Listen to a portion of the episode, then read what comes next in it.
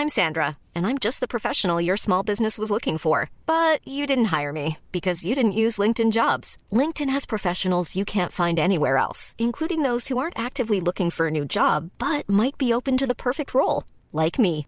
In a given month, over 70% of LinkedIn users don't visit other leading job sites. So if you're not looking on LinkedIn, you'll miss out on great candidates like Sandra. Start hiring professionals like a professional. Post your free job on linkedin.com/people today. There's never been a faster or easier way to start your weight loss journey than with PlushCare. PlushCare accepts most insurance plans and gives you online access to board-certified physicians who can prescribe FDA-approved weight loss medications like Wigovi and Zepbound for those who qualify. Take charge of your health and speak with a board-certified physician about a weight loss plan that's right for you. Get started today at plushcare.com slash weight loss. That's plushcare.com slash weight loss. plushcare.com slash weight loss. Louis.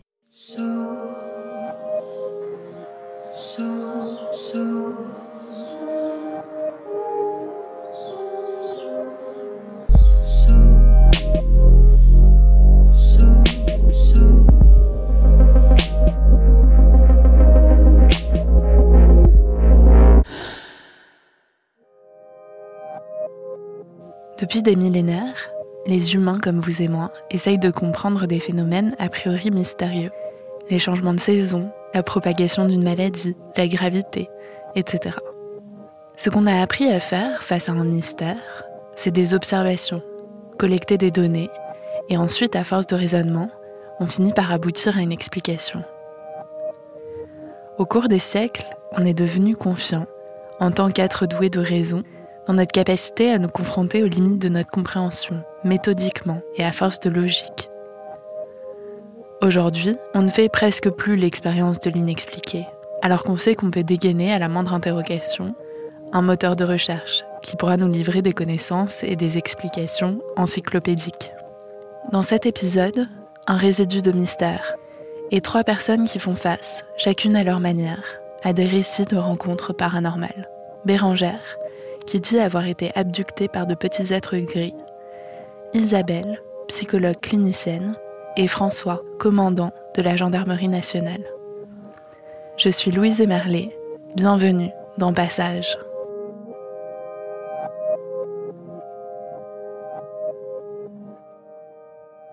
En 2012, il, a fallu que j'en parle. J'avais besoin d'expulser euh, le problème. Je sais pas. Je me suis tue jusqu'en 2012 et après j'avais besoin de, le dire. Et je me suis adressée à Stéphane Alix que je connaissais. Journaliste d'investigation, c'est passionné pour euh, tout ce qui est abduction. Abduction, ça veut dire enlèvement. Et c'est enlèvement par des êtres, euh, par des extraterrestres. Ou pas, moi j'ai envie de dire, parce que pour l'instant, on ne sait pas. Je m'appelle Isabelle de Cocheco, je suis psychologue clinicienne, je suis maintenant à la retraite et je m'intéresse depuis un certain temps à tout ce qui est d'ordre paranormal euh, et particulièrement des abductions. C'est vrai que les ovnis, bon, je peux pas dire que j'étais hyper passionnée, ça m'intéressait, ça m'intriguait, bon mais sans plus. Et quand on m'a parlé des abductions, là je tombais un peu des nues parce que je savais pas trop que ça existait et au début, il est vrai que je me suis dit, euh, en bonne psychologue, que ça devait être vraiment des choses d'ordre psychologique, quoi. Euh, je m'étais dit ça, je m'étais dit quand même, euh, là-dedans, il, doit y avoir du délire, ou il doit y avoir des mauvaises interprétations, ou de, des grandes hystéries. Enfin, voyez, j'avais plaqué mes, j'avais plaqué mes, mes, mes catégories, justement. C'est ça qui est intéressant, c'est que finalement, on peut passer à côté de plein de choses en, plaquant des catégories dans lesquelles on est. J'ai entendu des histoires qui se répétaient. J'ai entendu des histoires qui euh, euh, avaient quelquefois des traits communs, qui sont des, des fois des détails, vous savez, des détails euh, dont on ne parle pas forcément dans les YouTube ou dans les, dans les choses dont on parle de façon officielle. Je suis le commandant François Catala de la gendarmerie nationale. J'étais amené à, m'intéresser euh, aux phénomènes aérospatiaux non identifiés, terme que je préfère à celui d'OVNI. En 2007, le, Centre national spatial a ouvert un site euh, pour mettre en ligne toutes ses archives sur ce sujet-là. Je me suis, euh, par curiosité, connecté à ce site et découvert que la, grande majorité du fonds documentaire du, Centre national d'études spatiales était constitué de, de procédure de, de gendarmerie. Euh, à l'époque affecté au service historique de la défense, donc au château de Vincennes, j'étais en fait dans le lieu où étaient conservées ces, archives. Donc je me suis intéressé à consulter ces archives donc in situ et j'ai découvert des récurrences présentes dans l'ensemble des témoignages, des éléments comme ça qui revenaient systématiquement. Je me suis dit que euh, ces récurrences euh, pouvaient éventuellement définir un profil d'un phénomène que l'on connaissait peut-être mal. Et donc je me suis lancé dans cette idée de profiler donc euh, les, phénomènes aérospatiaux non identifiés. J'ai fait partie dix ans du collège d'experts du, du GEPAN. Alors les enquêteurs du GEPAN sont des bénévoles avant tout, avec pour la plupart effectivement des formations scientifiques, de nature donc à, ne pas discréditer le témoin, encore une fois, euh, qui est de nature à ne pas modifier ses, propos et à s'approcher au mieux de ce que le témoin a pu, euh, a pu observer.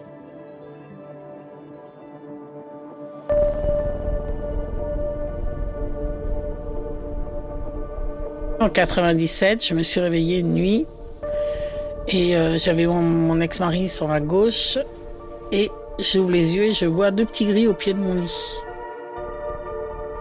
Des petits gris, des petits bonhommes. Euh, on les appelle les petits gris, je sais pas, parce qu'ils ont le, teint gris, ils sont petits, ils ont des gros yeux, une grosse tête, des bras très longs, très maigres. Ils sont un peu difformes, hein. Enfin, c'est pas, c'est pas des humains, quoi. Et puis, euh, j'étais paralysée de la tête aux pieds. J'avais que les yeux qui pouvaient bouger. Et ils m'ont soulevé sans, sans bouger de leur place. Ils m'ont fait léviter le corps, donc à l'horizontale. Et puis, donc, je me suis élevée et ensuite, j'ai avancé en direction de la fenêtre fermée. Et ce qui m'a choqué, c'est que je ne comprenais pas pourquoi j'avais pas peur d'eux. Je regardais en me disant, mais je devrais avoir peur, quand On est en pleine nuit, ils font, intrusion dans ma, dans ma chambre, ils ont une sale tête, euh, j'ai pas peur. Bon, par contre, quand j'ai avancé vers la direction de la fenêtre fermée, là, j'ai eu peur parce que je me suis dit, quand je vais toucher la fenêtre, il va se passer quoi? Je vais tomber? Qu'est-ce qu'il y a en dessous? Ça tournait en rond dans ma tête, enfin, ça allait très très vite. Et au moment où j'ai touché la fenêtre, hop, je ne sais pas ce qui s'est passé. Et je me suis retrouvée sur une table froide, dans une grande salle blanche, tout était blanc, mais euh, je ne sais pas où. J'étais sur la table et puis je me demande pas où je suis là. Je me dis euh, qu'est-ce qui se passe, tu vois? Toujours les petits gris sur la gauche. Et au pied de cette table, il y avait un être de la taille d'un humain qui avait une tête et des bras, qui avait l'air d'avoir une corpulence normale, mais que je ne voyais pas parce qu'il était trouble. Et au moment où j'ai vu, je l'ai reconnu. Malgré que je le vois pas, je le reconnais. Je sais que j'ai vu en 1980 au pied de mon lit aussi.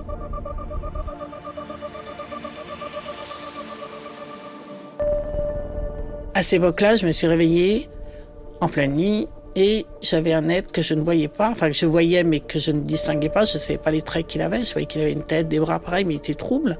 Et il agissait sur mon, sexe. Il était collé à moi.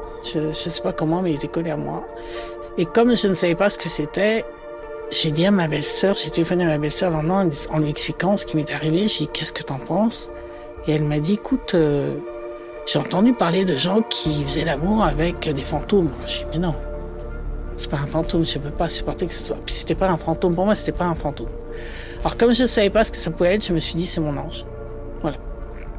Et puis j'en étais resté là. Et donc, en 97, j'ai reconnu, je me suis dit, tiens, c'est lui. J'étais réveillée. Ça, je peux l'affirmer, j'étais réveillée. Et donc, euh, en 97, il avait quelque chose dans la main, quelque chose de long et en métal. Ça avait l'air d'être en métal, toujours. Et il me l'a rentré dans le vagin. Et là, ça m'a fait mal. Le moment où je vois où il me rentre quelque chose dans le vagin, il me fait une insémination artificielle. Il a pris mes ovules auparavant, il a pris le sperme de mon mari. Ils ont fait un, une insémination. Je me suis réveillée, je savais que j'étais enceinte. S'il se trouve qu'effectivement, j'avais pas de rapport mon mari puisque j'étais en instance de divorce. J'ai téléphoné au gynécologue pour aller la voir. J'ai pris un rendez-vous dans la journée. Quand je suis allée voir le gynécologue, elle m'a dit qu'est-ce qui vous arrive? Elle a vu à ma mine que ça allait pas. Je lui ai dit ben je suis enceinte. Et elle m'a dit ah non non, j'ai jamais eu de problème avec mon stérilet. C'est pas possible que vous soyez enceinte. Je lui ai dit si, je suis enceinte. Et donc elle m'a auscultée, elle m'a dit oups, le stérilet a bougé. Donc on a fait euh, des tests qui ont avéré que j'étais enceinte. De là, euh, on a fait retirer le stérilet pour faire décrocher l'œuf. Et puis euh, la clinique m'a dit vous rentrez chez vous, dans 48 heures vous aurez fait une fausse couche, ensuite vous prendrez rendez-vous avec votre gynécologue pour voir si tout est bien parti. Donc 48 heures après, j'ai essayé voir ma gynécologue, m'a dit alors ça s'est bien passé, je lui ai dit ben, je suis toujours enceinte. Donc il restait plus qu'une chose à faire, c'était l'IVG. Et le matin où j'ai eu rendez-vous avec l'anesthésiste, je me suis levée, j'ai pris le téléphone, j'ai annulé le rendez-vous. Et là, il y a une voix, une voix qui me dit euh, c'est très bien, nous on est là pour mettre les enfants au monde, pas pour les tuer. Et en fait, j'étais tellement heureuse d'être enceinte, alors que la veille, j'en voyais pas. Et ça, ça non plus, c'est pas normal, quoi, je veux dire.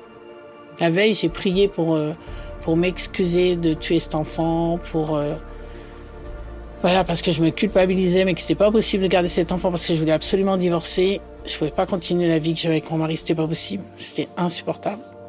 Et d'un seul coup, je suis tellement heureuse d'être enceinte que je suis prêt à rester avec mon mari encore dix ans de plus. J'étais heureuse parce que j'avais mon fils, mais si j'avais pas eu mon fils, ça aurait été insupportable.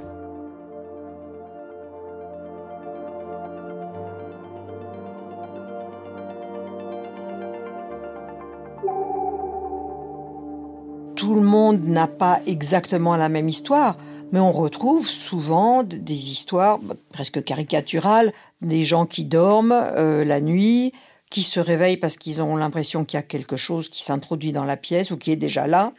Euh, la sensation d'une présence, quelquefois le, fait d'être euh, non seulement une sensation, mais un, toucher, des, des, gens qui touchent par exemple les jambes, qui, ou qui soulèvent les couvertures, ou bien des visions d'êtres qui sont là au pied du lit, souvent deux ou trois. Et là, il y a une sorte de blackout, les, les, gens ne se souviennent plus de ce qui s'est passé, euh, et se retrouvent le lendemain, alors quelquefois avec euh, une marque, ça peut arriver, quelquefois des douleurs, quelquefois euh, des, des, les habits à l'envers, par exemple. Ça c'est arrivé, ou bien avec et c'est arrivé aussi des gens qui se retrouvent avec des habits qui ne sont pas les leurs.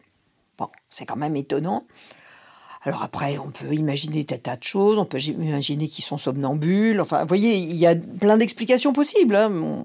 pourquoi pas Mais euh, voilà, des, gens qui, euh, de façon répétitive, euh, donnent ce scénario. Avec, encore une fois, parfois des, griffures, ou bien des traces, ou bien des, cercles sur la jambe, sur le bras, sur, le, sur, le, sur les épaules, des choses comme ça.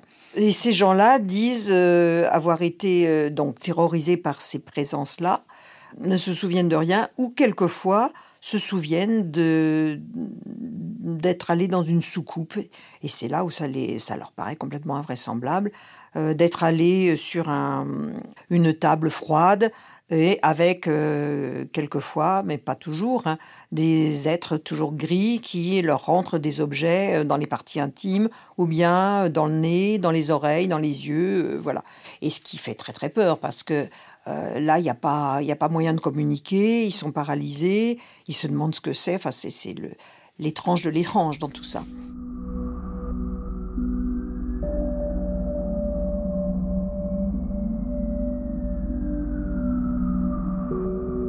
J'ai rencontré aussi Isabelle Cosco, qui est psychologue clinicienne, qui fait aussi de l'hypnothérapie et qui m'a fait des hypnoses régressives pour savoir ce qui s'est passé. Donc déjà, la première question que j'avais besoin de savoir, c'est pourquoi j'ai pas eu peur de ces petits gris? Et là, on s'est rendu compte à travers l'hypnose que j'ai connaissais depuis que j'étais enfant.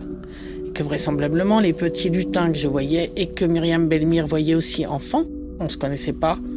Et que la première fois qu'on s'est rencontrés, elle m'a parlé des petits lutins qu'elle voyait enfant. Moi, j'ai eu un choc. Hein. Je me suis dit, oups. C'est pas moi qui ai raconté mon histoire. C'est elle qui m'a raconté. en fait, tout concordait alors que je ne connais ni d'avant ni d'elle, cette dame. Et donc, il s'avérerait que pour pas faire peur aux enfants, ils se déguisent en lutin. Donc voilà pourquoi je les connaissais depuis que j'étais enfant. Ensuite, j'ai demandé comment j'ai fait pour passer à travers la fenêtre parce que je savais que j'avais touché, qu'elle était fermée, qu'il allait se passer quelque chose. Et là, dans la, dans la régression, j'ai vu mon corps se transformer en milliards de petites billes. J'ai vu la fenêtre se transformer en billes. En fait, les billes se sont croisées. Et quand mon pied est passé de l'autre côté, il s'est reconstitué. Magique. Parce que quand on est en état modifié de conscience, on sait les choses, on les comprend, mais quand on revient, on n'a que des brides et euh, je comprends pas toujours tout. Hein. Il faut qu'on qu'on démêle la sauce, mais c'est pas simple. Hein. Pourquoi est-ce qu'on utilise l'hypnose euh, avec des personnes qui disent avoir été abductées? Ben, C'est parce que euh, certaines personnes, par exemple, bah, comme Bérangère par exemple, ont certains souvenirs, mais les souvenirs peuvent être flous, euh, les souvenirs peuvent être, euh, j'allais dire, euh, un souvenir peut en cacher un autre aussi, c'est-à-dire qu'il y a certains souvenirs qui, après, déboucheront dans l'hypnose sur autre chose. Alors, je vous raconte un petit peu comment ça peut se passer. Sachant que l'hypnose n'est jamais, enfin, on ne peut pas le prendre comme une vérité c'est quelque chose qui est dans l'esprit des gens, qui vient dans l'esprit des gens et qui peut les aider à mieux comprendre, à mieux ouvrir des perspectives. Par contre, dans l'hypnose, quand on voit des gens qui sont euh, abductés et que systématiquement il y a des sortes de prolongements dans l'hypnose, on peut penser que c'est lié quand même à l'abduction. Ce qui peut être prolongé, c'est après le moment où il y a ce blackout c'est-à-dire où les gens voient au, pied de leur lit, par exemple, des petits êtres, et puis, euh, pouf, tout d'un coup, il n'y a plus rien. On essaye de d'aller au-delà de ce moment-là. C'est une proposition qu'on peut faire. En, général, on le décide à deux. C'est-à-dire que la personne me dit, ben moi j'aimerais bien euh, euh, savoir ce qui s'est passé. Par exemple, euh, je me souviens de quand j'avais 4 ans, euh, j'ai vu une grande lumière dans la pièce à côté, j'y suis allée, puis tout d'un coup, pouf, je me suis retrouvée le lendemain, etc. Je ne sais pas qu'est-ce qui s'est passé avec cette lumière, je ne sais pas ce que c'était que ce truc-là, etc. On discute entre nous et moi je, fais une proposition, je dis bah, on peut essayer d'y aller voir en hypnose. Ok. Là c'est une aventure personnelle. Ce que je veux dire par là, c'est que c'est la personne qui va aller voir, ressentir, et ce qui est intéressant dans l'hypnose, c'est que vraiment, il y a une reviviscence de ce qui s'est passé, ou de ce qu'on pense qui s'est passé. Et là, par exemple, la personne qui, à l'âge de 4 ans, donc a vu une lumière bleue, mettons, dans la pièce à côté, peut dire euh, je ne peux pas passer la porte, il y a quelque chose qui m'empêche, etc. Mon rôle à moi sera de, rassurer la personne et de lui dire que, par exemple, euh, elle peut être dans un endroit euh, confortable où elle peut voir à côté, derrière la porte, ce qu'il y a, par exemple. Il y a bien souvent une interdiction d'aller voir. Et les gens le disent d'ailleurs. Les gens disent, mais euh, je ne peux pas, je ne peux pas, euh, on m'interdit d'aller de, de, voir, on m'interdit. C'est très curieux ça. Ou alors des gens ont une sorte de brouillard, je ne peux pas euh, franchir le brouillard, par exemple. Soit c'est des portes fermées, soit c'est du brouillard, etc. Ils peuvent pas. Donc on essaye de faire des échappatoires pour essayer d'y aller voir quand même. Dans les archives gendarmerie. À 11 reprises, j'ai lu des témoignages euh, décrivant effectivement des êtres euh, que le témoin a, rencontrés, plus ou moins proches, mais, souvent assez, euh, une rencontre assez rapprochée effectivement. L'intérêt, disons, de ces descriptions est qu'elles elles se recoupent parfaitement. À ma connaissance, je n'ai pas identifié qu'elles avaient été publiées. On, peut difficilement parler d'un effet euh, de, reproduction d'un témoignage marquant par les, témoins. Donc à l'époque, dans cet intervalle des années 50 à 70, on n'avait pas les réseaux sociaux, on n'avait pas les moyens de communication que l'on connaît aujourd'hui, la diffusion d'un modèle euh, d'observation de, créatures est, difficilement envisageable. Mais nous avons effectivement euh, toujours le même profil les témoins décrivent essentiellement des êtres de petite taille, euh, avec la tête posée directement sur leur corps. Il ne voit pas de coups apparents. Euh, les yeux sont en forme d'amande très effilée et légèrement oblique de part et d'autre d'une sorte de petit nez. La, peau est de couleur euh, euh, couleur grise, voire même euh, parfois dissimulée donc derrière un casque. Ce sont des êtres de, très petite taille, puisque au maximum dans les témoignages, on peut relever la taille d'un mètre. Certains ont pu même comparer ces, petits êtres à des sacs de pommes de terre.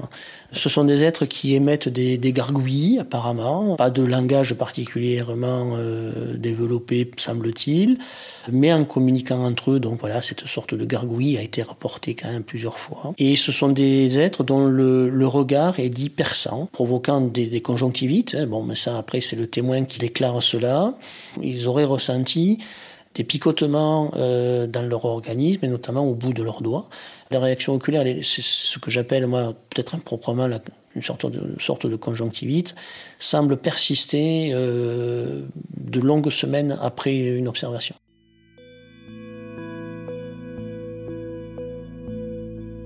J'aime être seul parce que c'est, je vis mieux seul qu'avec des gens qui nous écoutent pas ou qui sont euh, qui sont en train de parler des soldes, on s'en fout, quoi, je veux dire. Vous voyez Nous, on est vraiment dans le terre-à-terre. On est vraiment dans le terre-à-terre. Moi, j'aime les arbres, j'aime la nature, j'aime les fleurs, et euh, je me fous des soldes. Voilà. Et malheureusement, les informations télé, radio, c'est épouvantable. Non, je préfère m'isoler. Alors, je lis plus maintenant parce que je travaille beaucoup, même si je suis à la retraite. Mais quand je lisais, je lisais que des histoires vraies. La seule chose qui m'intéresse, c'est les histoires vraies. Alors, j'ai lu la vie des, des saints, j'ai lu euh, des gens qui racontent leur histoire, des Indiens, des tout ce que vous voulez, du moins que c'est vrai. Le reste, euh, non, j'ai pas envie. Voilà. Mais euh, lire les mondes imaginaires, non, je... Ah si, j'ai lu Harry Potter. Tout le monde a lu Harry Potter. Parce que c'est drôle. Mais euh, non, sinon, je suis pas... J'aime bien l'histoire... Euh, tout ce qui est terre à terre.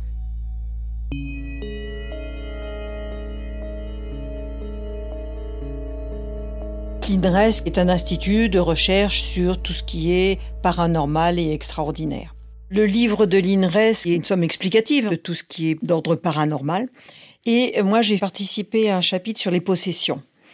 Et les possessions, évidemment, on peut penser à tout ce qui est de l'ordre de, des hallucinations, de la schizophrénie, etc. Et ce côté-là, justement, ce côté où euh, le paranormal se frotte un petit peu à tout ce qui est euh, d'ordre psychiatrique, ça m'intéresse parce que euh, il y a tellement d'autres formes d'explication possibles que la, psychiatrie. Euh, on ouvre là un champ, à mon avis, qui est considérable et qui est extrêmement intéressant parce qu'on a, on peut avoir des, des champs explicatifs totalement différents selon, euh, par exemple, la, religion, selon euh, l'ethnie, selon les croyances, etc qui est intéressant aussi, par exemple, c'est l'ethnopsychiatrie.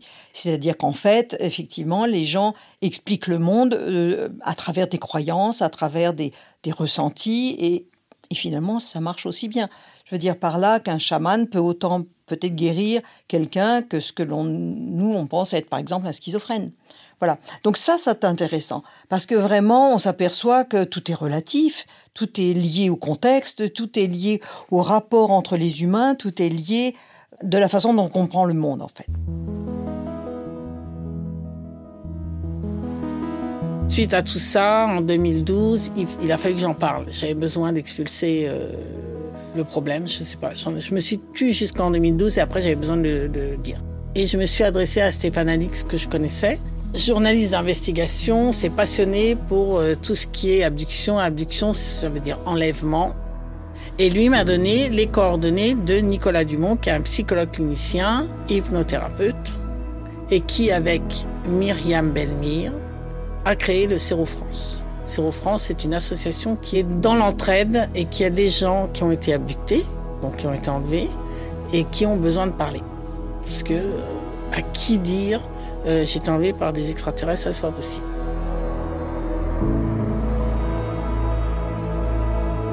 L'association, euh, eh bien c'est bien parce qu'on a quelqu'un qui nous écoute en fait. Moi, ça m'a sauvé la vie et je suis pas la seule. Hein. Je suis pas la seule à qui ça a sauvé la vie. On était vraiment, enfin moi, j'étais arrivé à un point où je pouvais plus travailler où je, m'occupais de mes enfants, mais j'y arrivais pas vraiment, où j'étais très très mal, j'étais dépressive, j'avais pris 20 kilos, il, fallait qu'il se passe quelque chose, il fallait vraiment que j'expulse cette chose qu'il y avait en moi. Et on pense beaucoup, dans l'association, on pense qu'on nous a empêchés de parler, c'est-à-dire qu'on nous a euh, bridés, mais ça ne posait pas de problème. C'est-à-dire que j'en parlais pas pendant 15 ans, sans savoir pourquoi, mais euh, c'est comme ça. Je me posais pas de questions. Et puis en 2012, il a fallu que ça sorte. Mais j'étais pas la seule. Il y a plein de personnes qui sont venues et qui ont, à ce moment-là, eu besoin de, de raconter, de raconter tout ce qu'ils ont vécu. Quand j'ai vu ces aides, je savais pas ce que c'était, et c'est après que j'ai compris que c'était des petits gris parce que j'ai lu les livres de, j'ai lu le livre de Stéphane Alix, et c'est comme ça que je me suis rendu compte que John Mack, qui est aussi un, qui est un psychiatre lui américain, euh, avait avait aidé des gens et euh, que toutes ces personnes qui ont été abdictées, qui ne se connaissent pas à travers le monde, disent la même chose. Donc il se passe bien quelque chose, mais quoi, on n'en sait rien.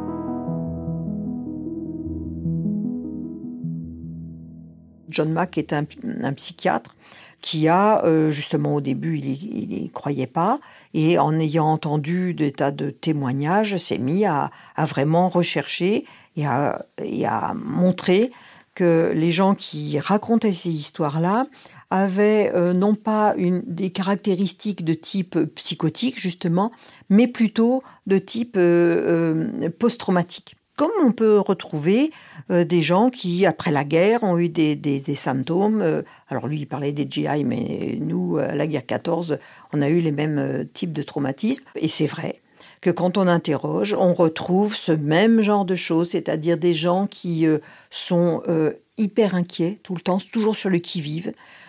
qui supportent pas, par exemple, des bruits brutaux, qui ne n'arrivent pas à s'endormir, qui doivent dormir avec la lumière allumée, qui euh, ne supportent pas certaines caractéristiques de d'un environnement particulier, ou bien même certaines couleurs, ou bien même certains sons.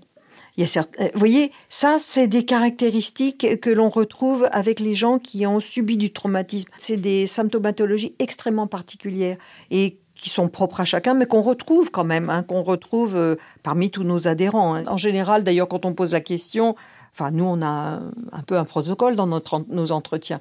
On retrouve bien souvent les mêmes choses.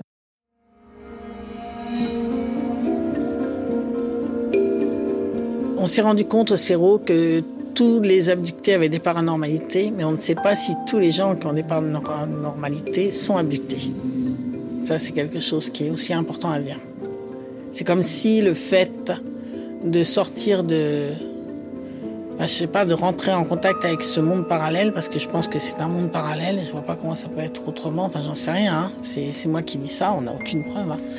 Mais le fait de rentrer dans ce monde parallèle, c'est comme si ça nous ouvrait quelque chose à nous, et ça nous donne ces facultés de voir des fantômes ou d'entendre des choses que personne d'autre n'entend. Moi, pendant un temps, j'entendais euh, la pensée de mon mari, les pensées de mes enfants, mais ça, c'est affreux, hein. ça, c'est terrible. Je disais, mais merde, quoi, qu'est-ce que c'est? Euh, et, d'ailleurs, j'ai dit stop, je voulais plus, ça s'est arrêté automatiquement. J'ai mis un frein parce que c'était trop. C'est trop compliqué, on a l'impression de rentrer dans leur, leur intimité, ça c'est pas bon, quoi.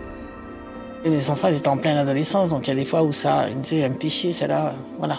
Sauf que j'entendais, je me suis dit, comment ça, je te fais chier? Et me disait, mais comment tu sais, d'abord, comment tu sais? Et je me disais, merde. c'était c'était à la fois rigolo, mais en même temps, ça me dérangeait d'entrer dans l'intimité. Donc euh, j'ai dit non, faut que ça s'arrête et ça s'est arrêté aussitôt. Mais voilà, c'est des choses comme ça, ou de voir euh, des gens décédés, ça j'en ai vu, et, ou de, de savoir, euh, d'entendre d'entendre quelqu'un qui me dise, bah lui, dans un mois il est mort, et moi de me dire comment ça, dans un mois il est mort, et puis d'apprendre qu'il est mort dans un mois, enfin c'est terrible.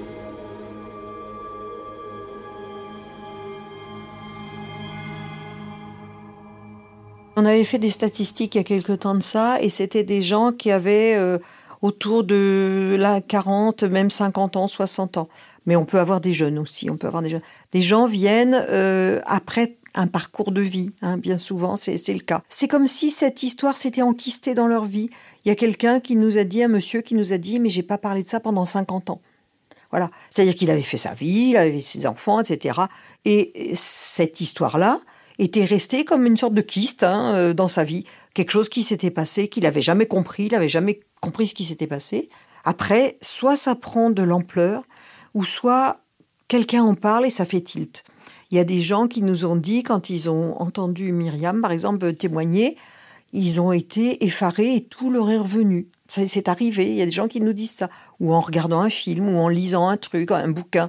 Il y a quand même des, gens à qui on pense qu'il est arrivé une abduction, mais qui ont eu dans l'enfance une enfance difficile. Ça, c'est vrai, on le reconnaît. Pas toujours, c'est pas toujours le cas, mais il y en a un certain nombre qui ont une enfance difficile. Alors, soit avec euh, une enfance euh, assez euh, triste, abandonnique, ou bien une enfance où il y a de la violence. Ça, c'est vrai qu'il y a, il y a des gens avec des, des, des enfances comme ça.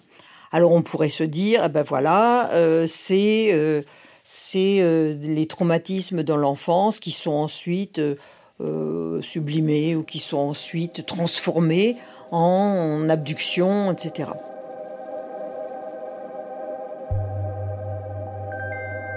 On était donc cinq enfants.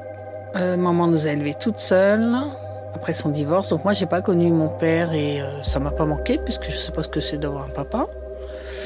La vie était dure et euh, elle, elle y arrivait, il n'y avait pas de problème. Hein. Elle nous a élevés euh, très très bien. Et elle avait des paranormalités, c'est-à-dire qu'elle voyait des fantômes. Euh, quand elle était jeune, elle faisait tourner les tables avec sa mère.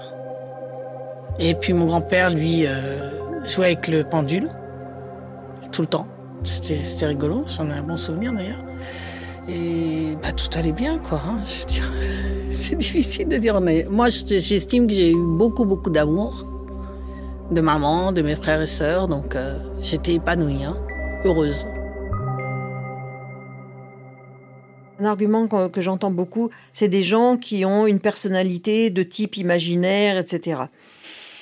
Est-ce que c'était des enfants qui, d'une manière générale, euh, étaient dans la lune? Moi, si vous voulez, je peux entendre tout ça, mais je dis un, ça n'explique pas tout. Et deux, si on s'enferme déjà dans quelque chose que l'on croit savoir en tant que théorie, ben on se ferme à beaucoup de choses. C'est ça qui, me, gêne un petit peu quand j'entends des, théorisations catégoriques. Je trouverais ça trop bête de balayer ça d'un revers de main en disant mais c'est de l'imaginaire, euh, mais non mais les gens sont cinglés, etc. C'est trop bête, c'est trop bête de faire ça parce que ça fait rien avancer du tout. D'abord ça laisse les gens dans leur euh, dans leur marasme, et puis deuxièmement, euh, je trouve que le cerveau et la conscience c'est maintenant le champ à explorer. Enfin, c'est extraordinaire. C'est le champ à explorer. Donc là, mais servons-nous de ça. Essayons de faire des hypothèses. Essayons de, rationaliser tout ça. Mais tant que ça restera, euh, voilà, euh, moqué et que ça restera euh, sans qu'il y ait vraiment une, une vraie, de vraies études là-dessus, bah, on n'avancera pas, quoi.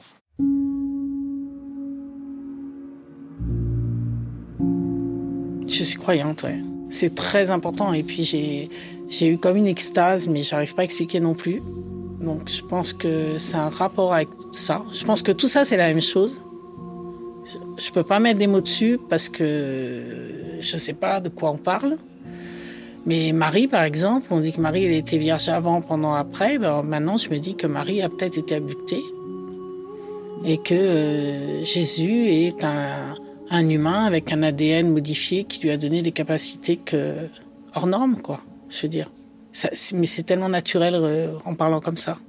Je trouve que c'est tellement bien comme histoire. Alors mes enfants, ils ont pas, ils marchent pas sur l'eau. Hein.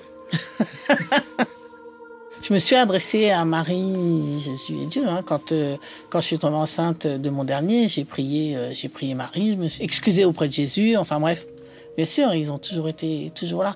Mais quand je pose une question, je pose une question à, à l'univers en fait, tu vois. Je dis mais merde, qu'est-ce qui se passe? Pourquoi je vis ça? Et, euh, et j'ai une réponse.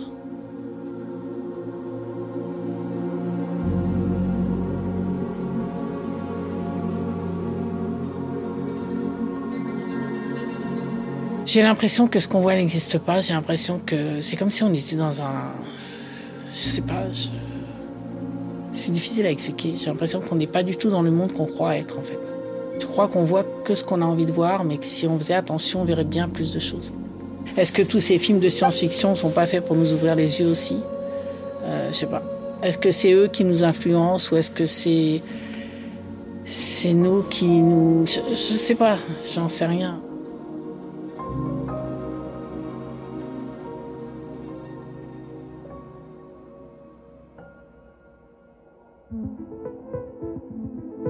Avoir euh, passé effectivement euh, dix ans euh, au sein du GEPAN, si vous voulez, mon sentiment est multiple. D'une part, il y a effectivement un certain nombre de, de, méprises qui peuvent affoler un témoin, et ce témoin doit être rassuré. donc, pour, ce faire, le GEPAN, je dirais, a, à une mission d'utilité publique. De notre côté, il y a effectivement des témoignages qui sont, euh, qui résistent, disons, plus durement à une analyse tout à fait sérieuse que l'on peut produire. Ce qui me fait dire qu'il y a peut-être quelque chose euh, derrière euh, tout cet amas de, témoignages, il y a peut-être quelque chose effectivement à étudier. En tout état de cause, euh, mon expérience au, GEPA euh, a contribué, euh, s'il était nécessaire, à, ouvrir l'esprit sur l'humain d'abord, hein, en tout premier lieu, ouvrir mon, mon esprit sur, sur l'humain. Et pour moi, c'est un sujet d'étude peut-être un peu particulier. Néanmoins, c'est un sujet d'étude.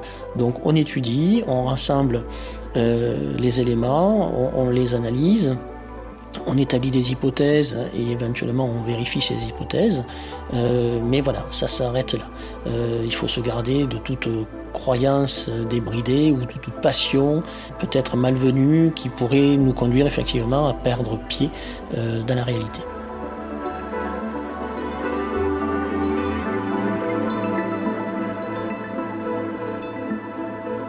Les abductés ont dit notre vie c'est un puzzle et à chaque fois qu'on trouve l'emplacement d'une pièce, ça change le dessin. C'est-à-dire qu'à chaque fois qu'on a une réponse, on a dix fois plus de questions.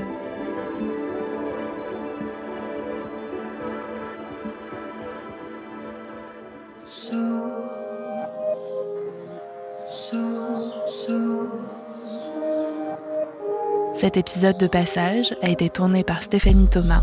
Le montage, la réalisation et le mix ont été réalisés par Axel Guénoun. À très vite.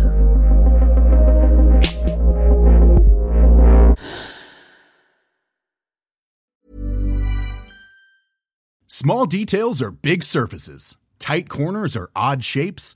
Flat, rounded, textured or tall. Whatever your next project, there's a spray paint pattern that's just right. Because Rust new Custom Spray 5 and 1 gives you control with five different spray patterns. So you can tackle nooks, crannies, edges, and curves without worrying about drips, runs, uneven coverage, or anything else. Custom Spray 5 and 1. Only from Rust